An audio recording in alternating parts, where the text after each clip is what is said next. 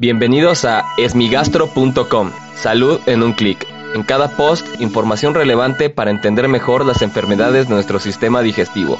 Bienvenidos. Hola, ¿qué tal? Soy Norberto Chávez y les doy la bienvenida a esmigastro.com. En este podcast daré respuesta a las dudas que tienen sobre las enfermedades del aparato digestivo.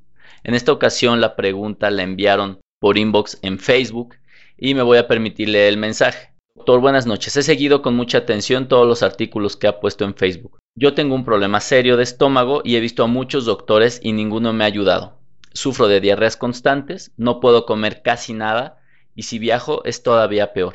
Debo estar tomando Imodium, probióticos y enzimas. ¿Usted cree que puede ayudarme? Saludos. Esta es una de las situaciones más complejas en gastroenterología y es la llamada diarrea crónica. Esta es una diarrea que dura más de cuatro semanas y lo más complicado de, este síntoma es que se puede deber a múltiples enfermedades a enfermedades incluso que no tienen una alteración específica en algún órgano. El síndrome de intestino irritable, el que todos conocemos como colitis, tiene una vertiente que se denomina con predominio de diarrea. Son pacientes que tienen inflamación abdominal, distensión, gases y diarrea, la cual mejora parcialmente, pero que frecuentemente la mayor parte de los días están presentando diarrea.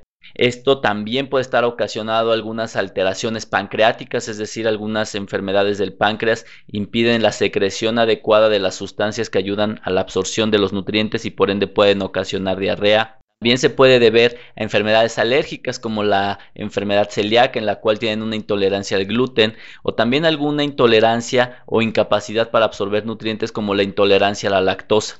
Como se puede ver, la diarrea crónica también puede ser debida a otras enfermedades infecciosas. Hay algunas parasitosis que pueden ocasionar este tipo de alteración.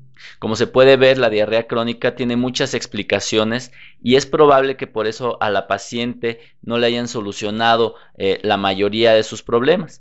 Requiere una evaluación bastante detallada, ya que se requieren varios estudios, puede requerir estudios de imagen como tomografía, puede requerir estudios endoscópicos para tomar biopsia, ya que también en el intestino grueso hay alteraciones que pueden ocasionar diarrea crónica. Solo después de una evaluación bastante exhaustiva es cuando se puede llegar al diagnóstico.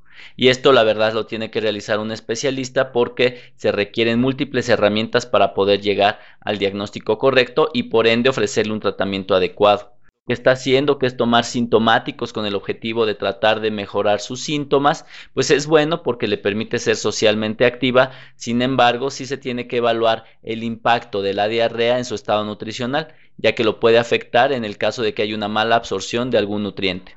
Agradezco mucho que hayan enviado esta pregunta eh, por inbox a Facebook y si tienen alguna duda, los invito a que revisen los episodios previos. Y si tienen algo que no les haya quedado claro, en el sitio web esmigastro.com encuentras el formulario a través del cual puedes enviarnos tu pregunta. Gracias por haber escuchado este post. Si la información les fue útil, compártanla. Hagamos que más gente esté informada.